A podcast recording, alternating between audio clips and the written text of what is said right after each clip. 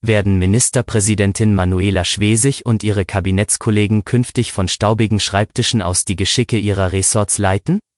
Das erfahren Sie gleich im Schwerpunkt des SVZ Audio Snacks am Donnerstag um 5 Uhr.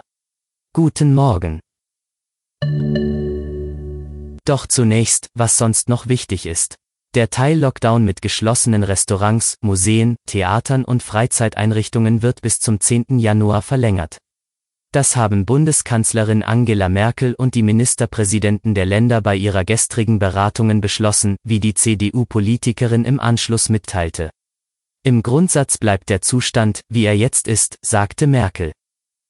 Vertreter verschiedener Gesundheitsberufe haben vor einem massiven Fachkräfte- und Nachwuchsmangel in Mecklenburg-Vorpommern in den kommenden Jahren gewarnt. Alleine im Bereich Physiotherapie seien derzeit etwa 1000 bis 1500 Stellen offen. Die Hälfte der etwa 1000 Praxisinhaber werde zudem in den kommenden zehn Jahren in den Ruhestand gehen.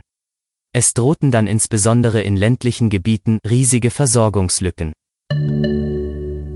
Zum Schwerpunkt. Jetzt wird es dreckig. Statt die Reinigungsleistung in öffentlichen Gebäuden in Pandemiezeiten auszuweiten, sei in Mecklenburg-Vorpommern eine Reduzierung um die Hälfte geplant.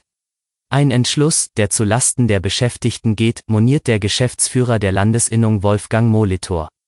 Sie hätten sich gerade zu Wochenbeginn darüber gefreut, dass nach 30 Jahren in der Branche endlich der gleiche Lohn wie in Westdeutschland gezahlt werde.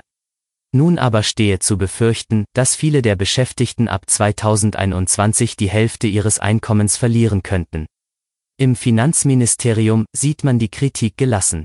Richtig sei, dass der Reinigungszyklus von wöchentlich auf zweiwöchentlich umgestellt wird, so Ministeriumssprecher Stefan Brun. Die Änderung der Reinigungsstandards trete zum 1. Januar 2021 in Kraft und werde zunächst bei Neuausschreibungen berücksichtigt. Hintergrund der geänderten Reinigungsstandards sei, dass die Fachverwaltungen vor dem Hintergrund der schwierigen Haushaltslage aufgrund der Corona-Pandemie aufgefordert waren, Einsparpotenziale zu benennen.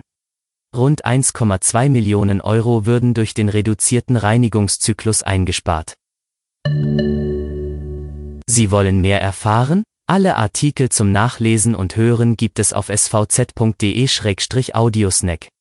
Ich hoffe, Ihnen hat der Beitrag gefallen. Wir hören uns morgen früh.